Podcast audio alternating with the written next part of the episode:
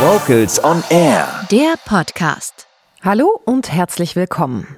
Wenn du dich für Themen rund ums Singen interessierst, bist du hier genau richtig. Nämlich in unserer ersten Staffel Kein Leben ohne Musik oder müssen wir Schlager hören, wenn wir alt sind. Vielleicht kennst du ja schon eine unserer ersten beiden Folgen. Vielleicht bist du aber auch neu dabei und deshalb erkläre ich noch mal kurz, was wir hier machen. In diesem Podcast beleuchten wir alle zwei Wochen ein Thema aus der Vokalwelt und versuchen es aus unterschiedlichen Blickwinkeln zu betrachten. Das klingt erstmal noch abstrakt. Genauer gesagt befinden wir uns gerade auf einer kleinen Reise durch die Lebensabschnitte eines Menschen. Für gewöhnlich geht es hier bei der Geburt los. Es folgt die Kindheit, die Jugend und dann ist der Mensch erstmal erwachsen. Aber dieses Erwachsenenalter, das hat auch unterschiedliche Phasen. Und die will ich dir gleich nochmal vorstellen. Kurz einmal zu mir.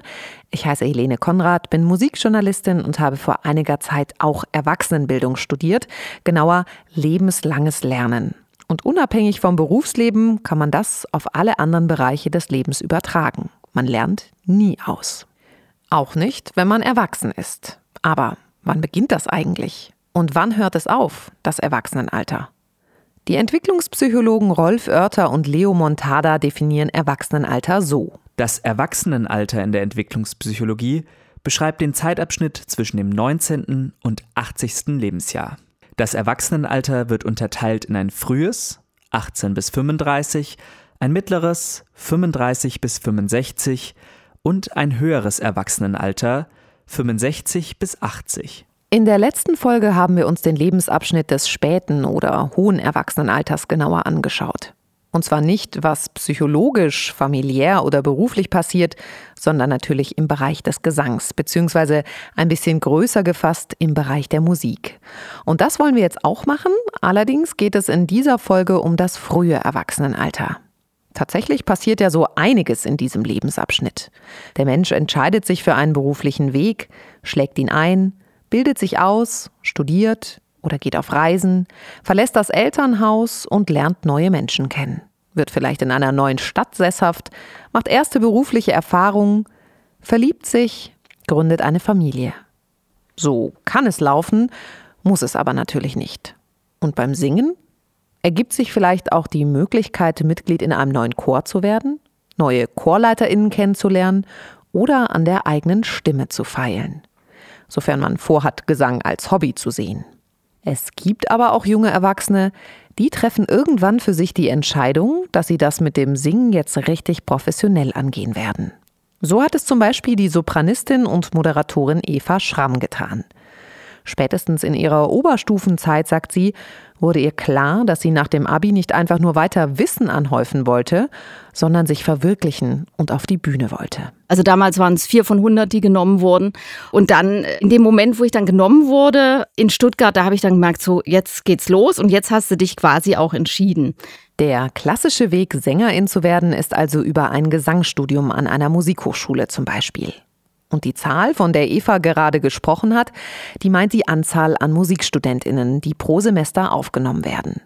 Da muss man also ganz schön gut sein. Das ist in Deutschland natürlich immer noch ein, ich will es nicht Luxus nennen, aber im Vergleich zu anderen Ländern schon, dass wir eine Ausbildung fast umsonst bekommen können.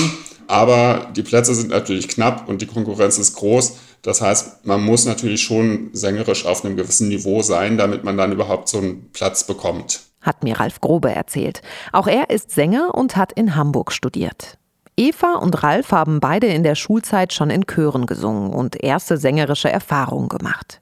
Neben diesen Erfahrungen, einem bestimmten geforderten Repertoire und ihrem Talent, mussten sie aber noch ein bisschen mehr mitbringen zur Aufnahmeprüfung an der Musikhochschule. Dann ist natürlich so eine Grundmusikalität, die man in der Kindheit, Jugend und so erlernt hat, schon wichtig.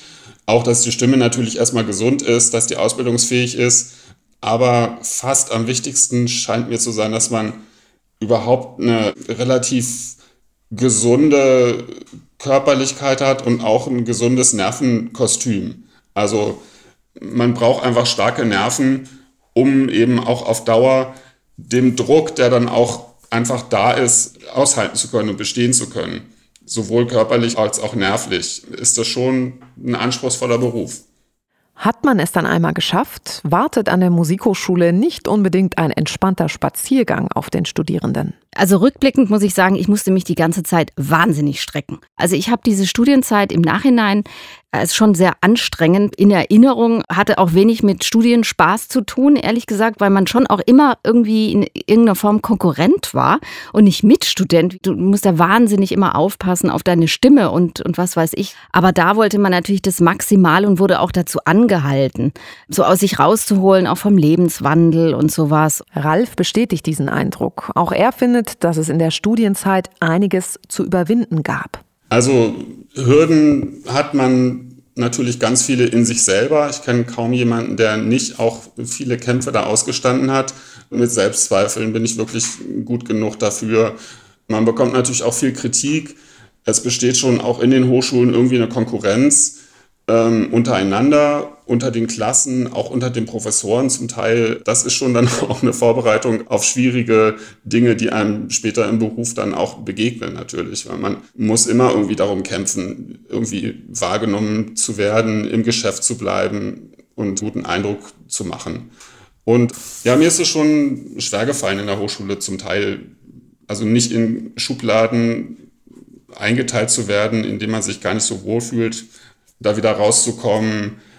Oder auch zu sagen, okay, auch wenn hier in der Hochschule äh, vielleicht Professor X oder Y mich jetzt nicht toll findet, dann hat das noch nichts dazu zu sagen, wie es dann nachher auf dem freien Markt aussieht. Da muss man auch mal einstecken können. Und das ist nicht immer leicht. Neben Fechten, Schauspielunterricht, Musiktheorie und den Nebenfächern liegt bei einem Gesangsstudium natürlich der Schwerpunkt auf dem Einzelunterricht mit dem Professor oder der Professorin. Die Arbeit an der Stimme und das Entdecken neuer Musik ist dabei die Hauptaufgabe. Es war schon eine höchst interessante Zeit, auch psychisch, wie man da Selbstbewusstsein entwickelt. Also was für einen Sänger absolut entscheidend ist, würde ich sagen. Da so mit umzugehen und zu wachsen, das fand ich schon, schon toll und mich auch so intensiv natürlich mit dieser Musik zu beschäftigen. Früher als die meisten anderen Studierenden blicken sich Gesangsstudentinnen vielleicht auch schon nach Jobangeboten um. Entweder über Kooperation mit den ansässigen Opernhäusern, durch die Kontakte der eigenen Gesangsprofessorinnen oder durch eigenes Bemühen sammeln viele Studierende schon während des Studiums ihre ersten Praxiserfahrungen. Eva war in ganz Deutschland unterwegs und hat während dem Studium Operntourneetheater gemacht. Das war toll, weil da hast du dann zum ersten Mal so geschnuppert, aha, so fühlt sich das an. Und das brauche ich wirklich, um da auf der Bühne zu stehen. Und das kann ich noch nicht, aber das kann ich schon. Das kommt beim Publikum an. Und dann ist es mal aus diesem kleinen Überraum draußen. Ralf wiederum hatte das Glück, dass an seiner Hochschule auch RegisseurInnen ausgebildet wurden, die regelmäßig SängerInnen für ihre Projekte gesucht haben. Da gibt es ein paar Produktionen, wo ich mich sehr gerne daran erinnere, die mich auch geprägt haben. Zum Beispiel, dass ich bei äh, Castor et Pollux, also Castor und Pollux von Rameau, eine der beiden Hauptrollen äh, singen durfte und mich da sehr in die französische Barockmusik verliebt habe. Irgendwann im Laufe dieser Studienzeit kristallisiert sich dann heraus, in welche Richtung es für den Sänger bzw. die Sängerin geht. Oratorien, französische Barockmusik im Opernchor oder als Solistin an der Metropolitan Opera? Unabhängig davon, ob das Talent und die Kontakte reichen, spielen vielleicht auch die Bedingungen der jeweiligen Ausrichtung eine Rolle. Ralf meint dazu, das muss man sich schon gut überlegen, weil so eine Solo-Karriere als, als Solo-Opernstar ist halt auch ein sehr unstetes Leben. Man muss bereit sein, sehr viel zu reisen. Und es gibt dann viele Leute, die merken, nee, eigentlich strebe ich das gar nicht unbedingt an. Und ich muss auch nicht vorne am Bühnenrand stehen. Es reicht mir auch, wenn ich irgendwie weiter hinten in der Bühne stehe. Und eigentlich möchte ich Familie haben und Kinder und kann mir nicht vorstellen, dass ich alle drei Jahre wieder umziehe. Und da ist vielleicht ein Job im Opernchor zum Beispiel genau das Richtige. Das bietet viel mehr Sicherheit, da ist man gewerkschaftlich repräsentiert, ja, und hat eben auch die Aussicht, an einem Haus sehr, sehr lange zu bleiben. Und Eva ergänzt nochmal, dass die Studierenden nicht immer unbedingt eine Wahl haben, wohin es geht viel Glückssache, viel Fingerspitzengefühl und was man wirklich braucht, ist so, dass man sich selbst auch einschätzt und also was man wirklich vermeiden sollte, ist, dass man sich jetzt in Situationen begibt, wo man das einfach noch nicht leisten kann und dadurch so einen Knick kriegt, auch psychisch, dass man dann irgendwie gar nicht mehr vorsingen kann. Weil wenn du mal ein richtig schlechtes Feedback gehabt hast, dann stellst du dich da nicht mehr hin. Also das muss man sich schon auch richtig einschätzen können. Jetzt lassen wir im frühen Erwachsenenalter das Studium bzw. die Ausbildungszeit hinter uns und blicken mal auf den Lebensabschnitt, in dem die ersten beruflichen Erfahrungen gemacht werden. Sowohl bei Eva als auch bei Ralf haben sich die ersten Kontakte zu ihren Auftraggeberinnen bereits im Studium entwickelt. Ihr Hochschulzeugnis war am Ende also nicht mehr wichtig. Jetzt mussten sie bei den Vorsingen für ihre Jobs überzeugen.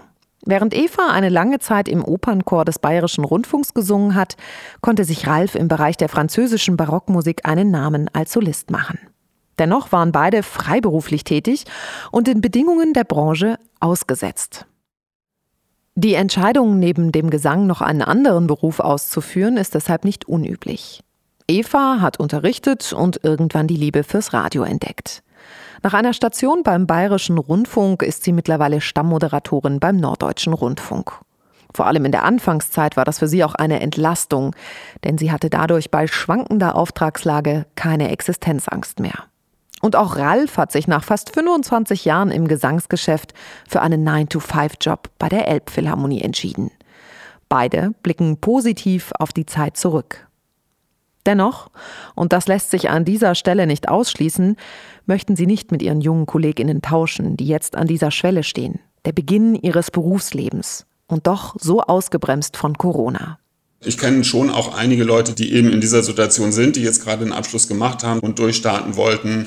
Und es ist einfach gar nichts da, womit man irgendwas machen kann. Also die versuchen verzweifelt irgendwie hier und da nochmal ein kleines Streaming zu organisieren selber, wo man meistens drauf zahlt, damit man überhaupt irgendwie singen kann, überhaupt gesehen wird. Ja, und warten einfach drauf, dass, dass das Ganze jetzt irgendwie vorbei ist. Also das ist sehr, sehr schwer. Das tut mir wahnsinnig leid für die jungen Kolleginnen und Kollegen. Und wie gesagt, ich weiß von vielen, dass sie einfach sich schon umorientiert haben und gesagt haben, okay, das, äh, das, das wird nichts und äh, es ist schon auch traumatisch, glaube ich, weil dieser Markt jetzt einfach so komplett zusammengestürzt ist und ja, das war ja wirklich in keiner Weise abzusehen. Dass es ein schwerer Beruf ist, das wusste man vielleicht schon im Studium, aber dass es dann einfach so komplett ausgebremst wird, das, das ist einfach ziemlich tragisch und ich hoffe sehr, dass das alles in ein paar Jahren wieder zurückwachsen kann hat mir Ralf erzählt. Und Eva hat sich schon viele Gedanken gemacht, wie den jungen SängerInnen geholfen werden kann. Man muss diese Szene, die ist so vielfältig und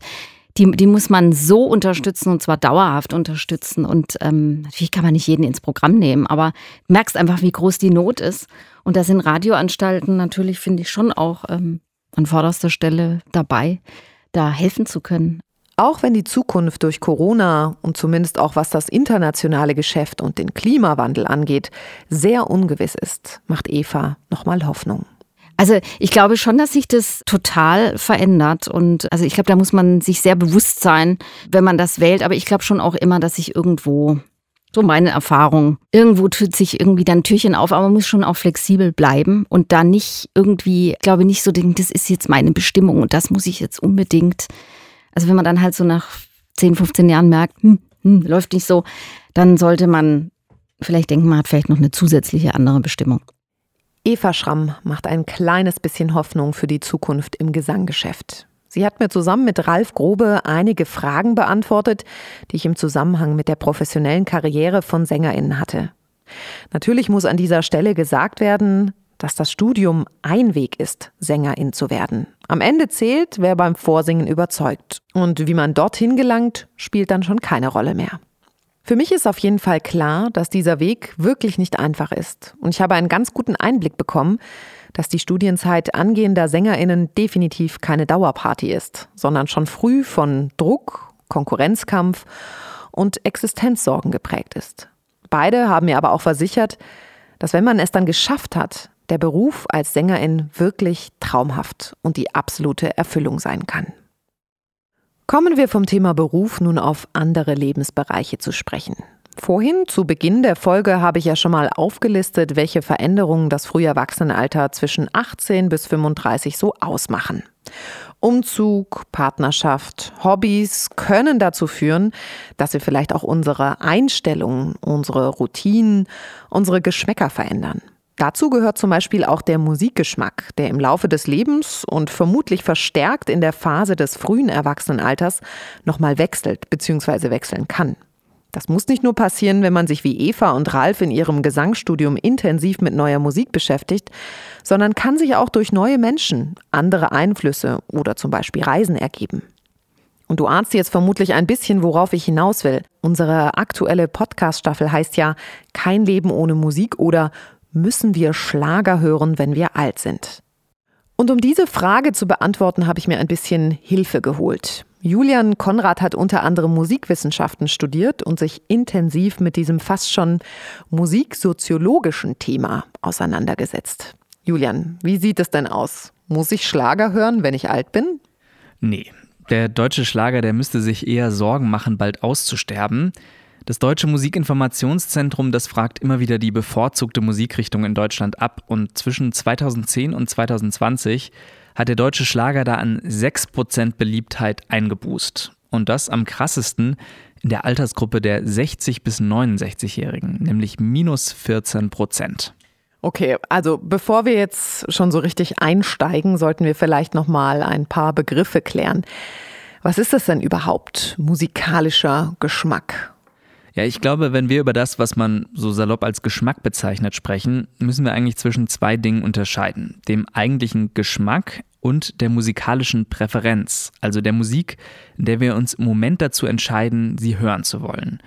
Ich fange mal beim Geschmack an. Also Geschmack ist im Gegensatz zum sinnlichen Schmecken in der Kultur eher so eine Art von persönlicher Urteilsfähigkeit. Was finde ich gut, was finde ich nicht so gut und warum.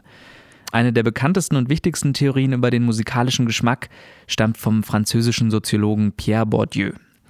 Bourdieus Geschmackstheorie Ende der 70er Jahre Geschmack ist nichts Individuelles, sondern rührt immer von der Art her, wie jemand sozialisiert wurde und wie und in welchem sozialen Umfeld er sich bewegt.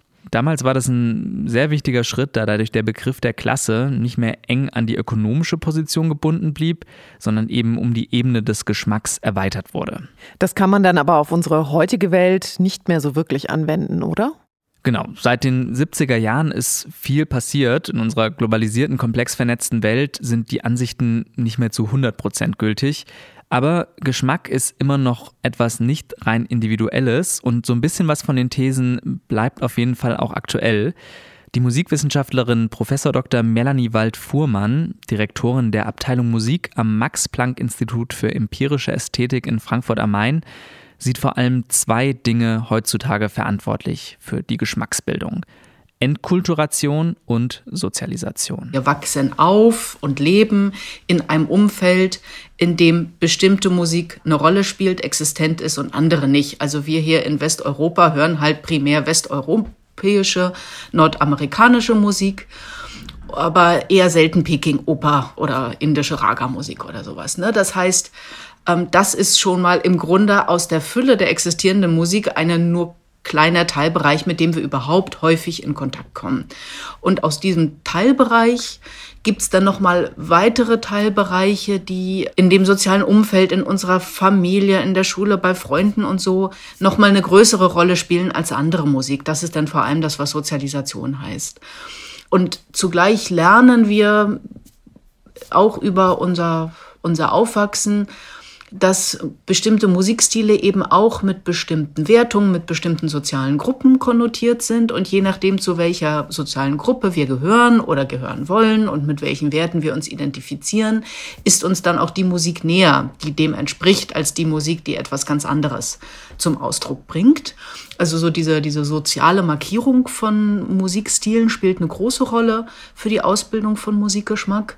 Und dann gibt's noch vor allem einen psychologischen Mechanismus, der aber letztlich Enkulturation und Sozialisation erklärt der, den man vielleicht mal übersetzen könnte, indem man sagt, ähm, wir mögen, was wir kennen. Also das Gehirn freut sich immer, wenn es etwas wahrnimmt, was es irgendwie schon kennt, mit dem es schon Kontakt hat.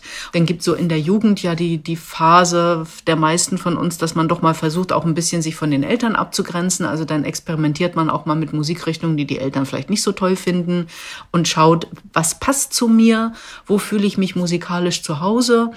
Und das sind so die formativen Jahre des Musikgeschmacks. Also die allermeisten Menschen behalten in ihrem Erwachsenenleben den Musikgeschmack bei, den sie so in ihrer Kindheit, Jugend, früheren, frühen Erwachsenenzeit ausgeprägt haben. Das heißt, wir hören die Musik, die wir mit dem frühen Erwachsenenalter kennenlernen, bis zu unserem Tod? Jein. Also es gibt noch andere Studien, die schon einen Zusammenhang zwischen dem Altern und der Musiknutzung beweisen konnten.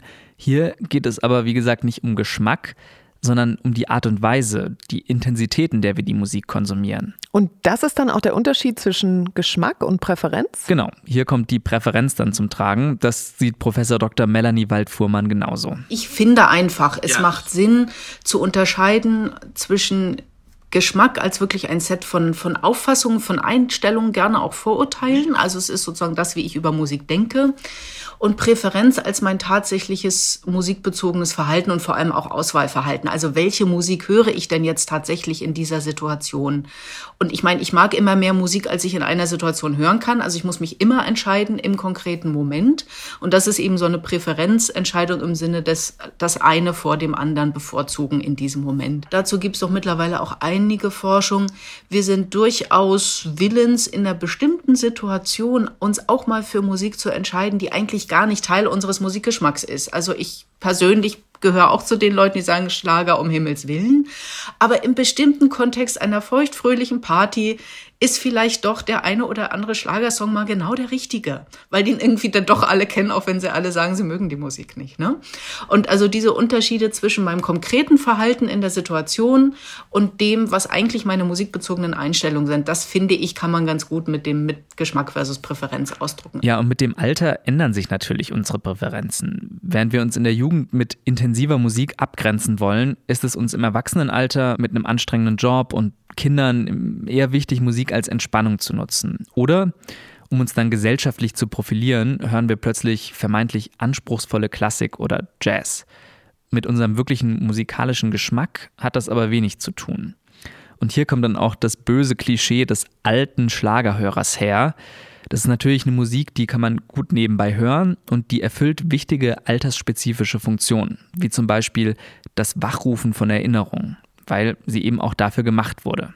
Jetzt fasse ich mal zusammen. Das heißt, wir können, aber wir müssen definitiv nicht Schlager hören, wenn wir alt sind, richtig?